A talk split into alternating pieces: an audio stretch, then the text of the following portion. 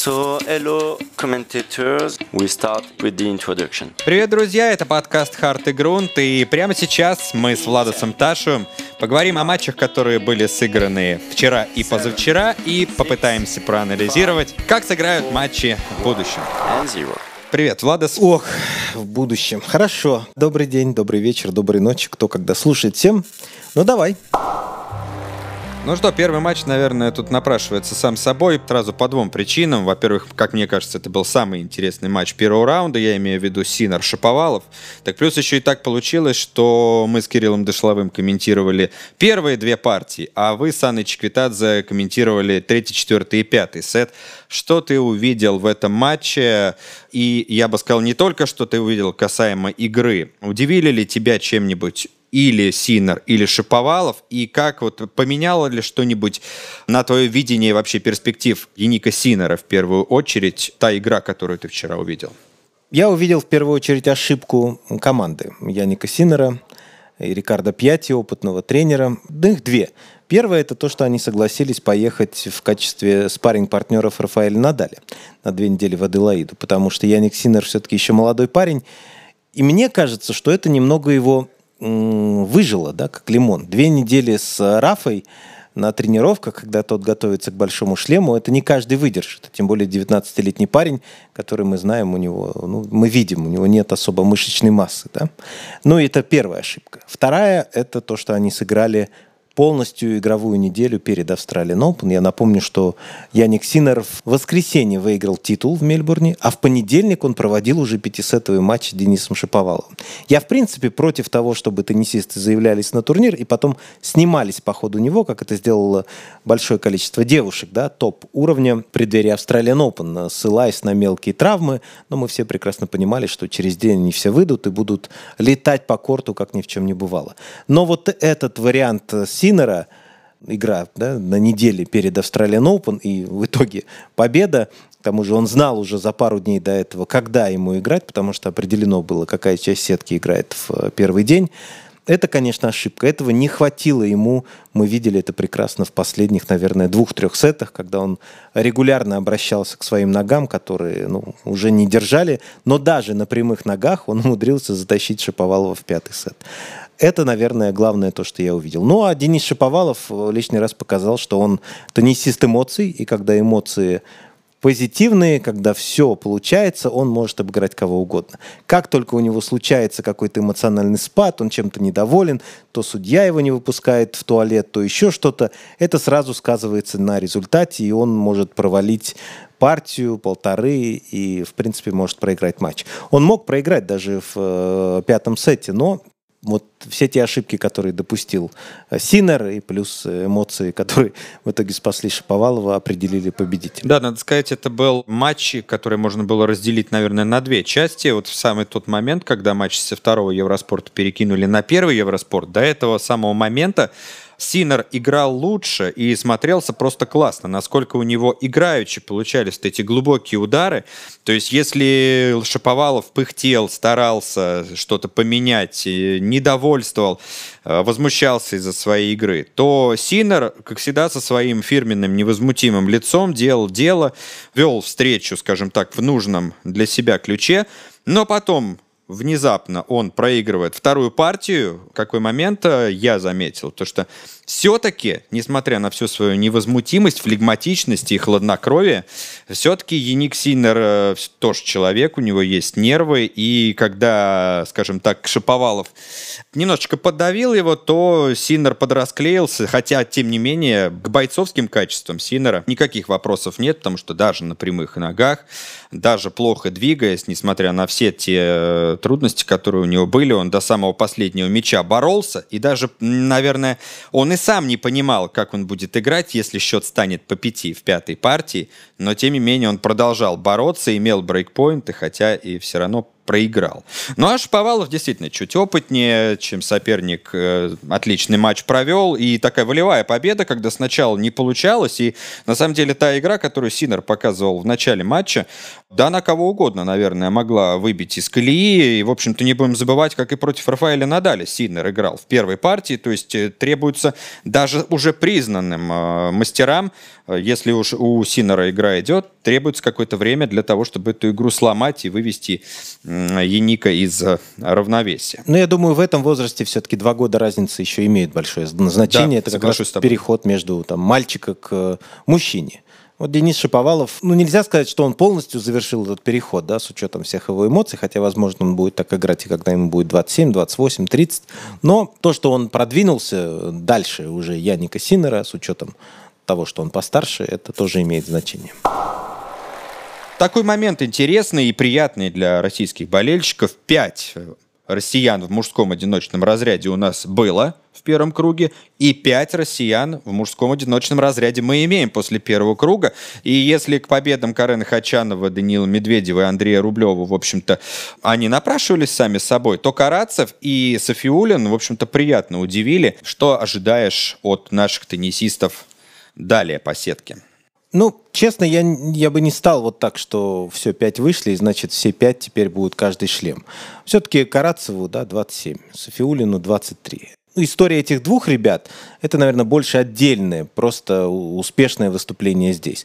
То, что от тройки Хачанов, Рублев, Медведев мы ожидаем большего, чем просто выход во второй круг, это понятно.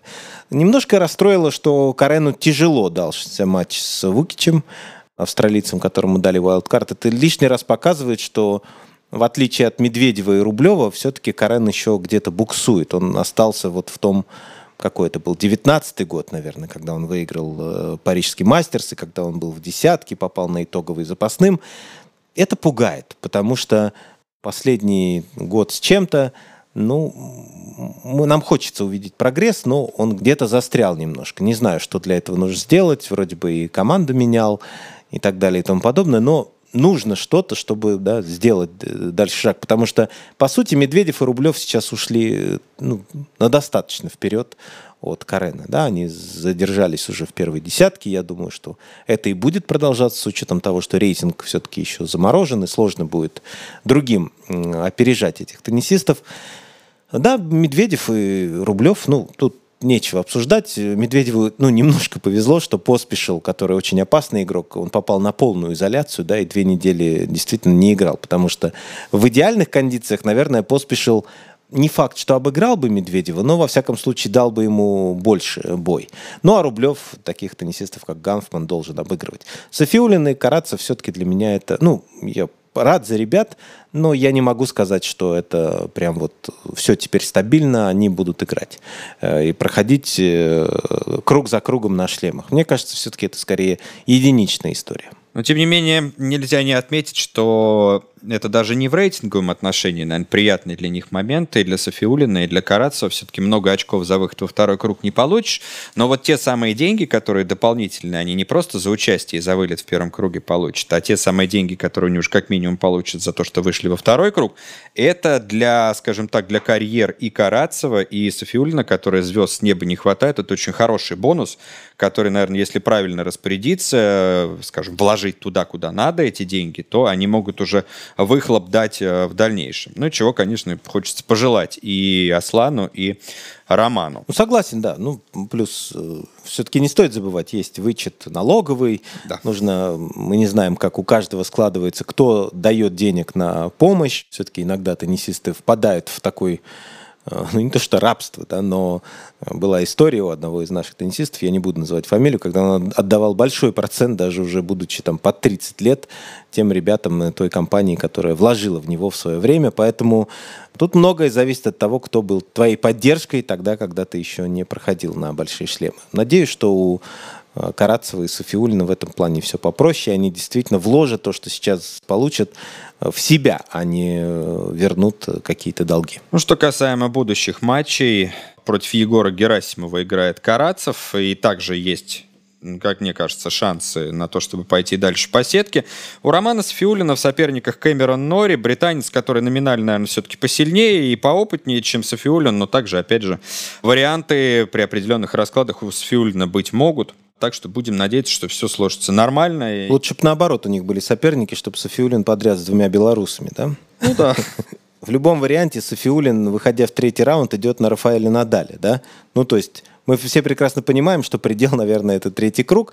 И, в принципе, когда перед тобой есть вариант, что ты сыграешь с Надалем, не каждый теннисист, в принципе, добирается до матча с Надалем за всю свою карьеру. Мы это прекрасно понимаем. Наверное, должна быть какая-то дополнительная мотивация.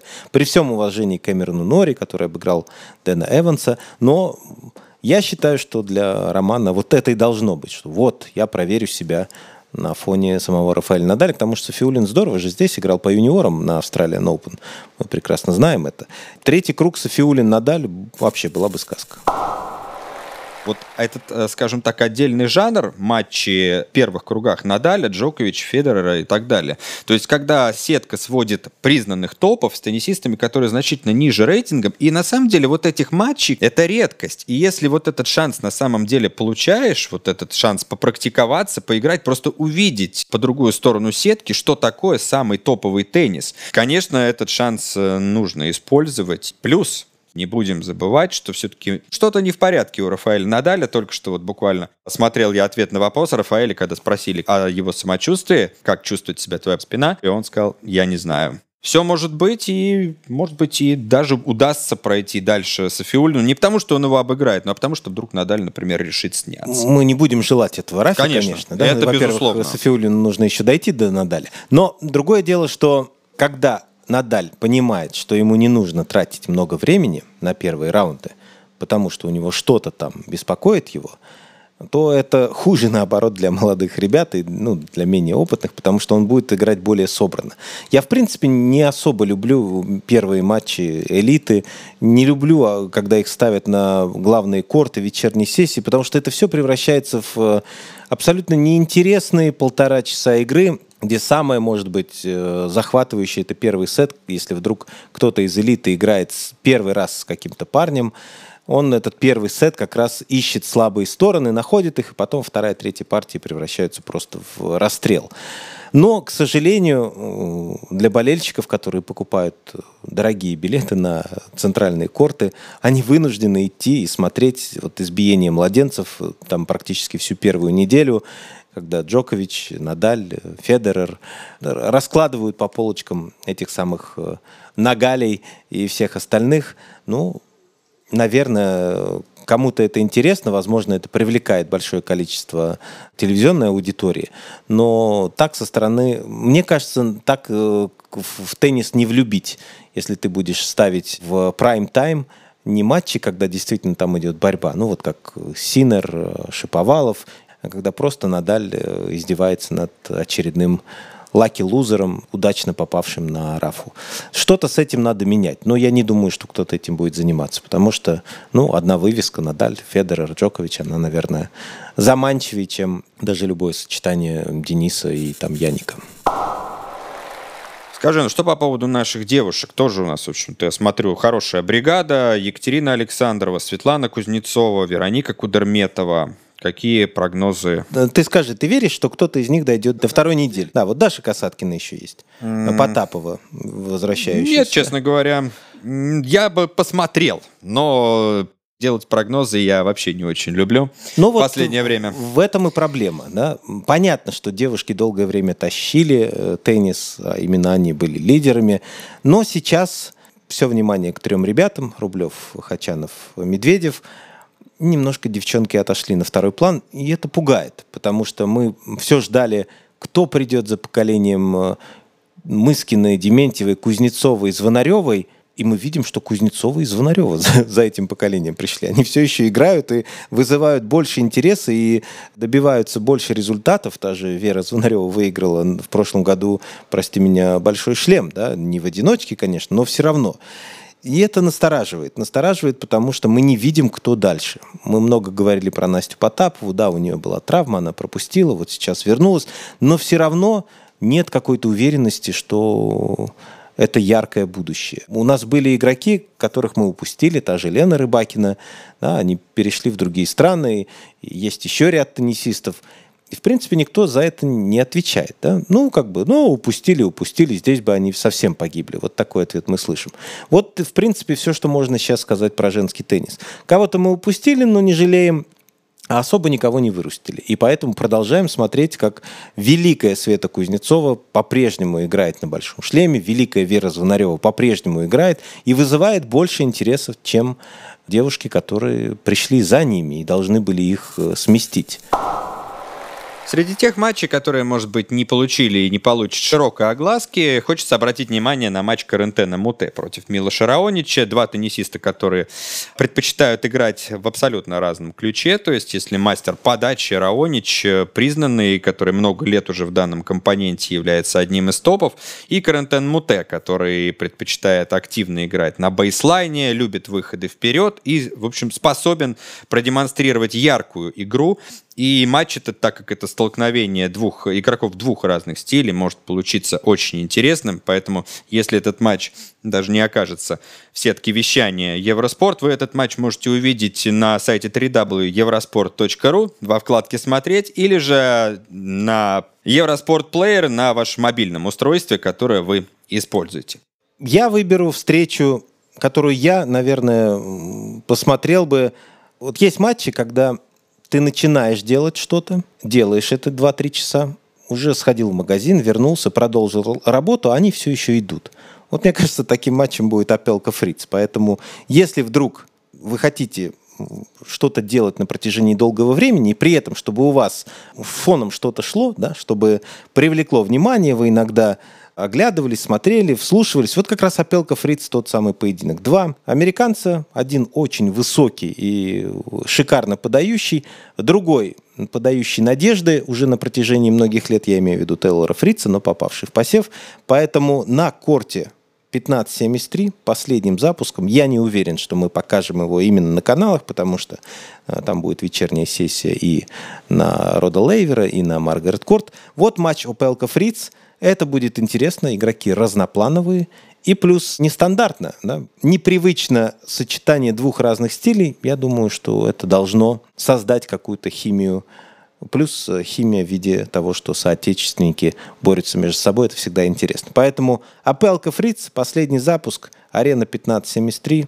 Пожалуйста, сайт евроспорт.ру, подписка и все ради вас. В 4К, 3D, как угодно. Мы показываем во всех форматах, даже 8К у нас работает, поэтому проверьте. Э, на встрече Apple Fritz это будет особенно актуально. Ну что ж, друзья, это был подкаст Харт и Грун. Для вас беседовали Влада Сташев и Вадим Кольцов. Слушайте нас, мы будем выходить для вас впредь. Stand by break, please.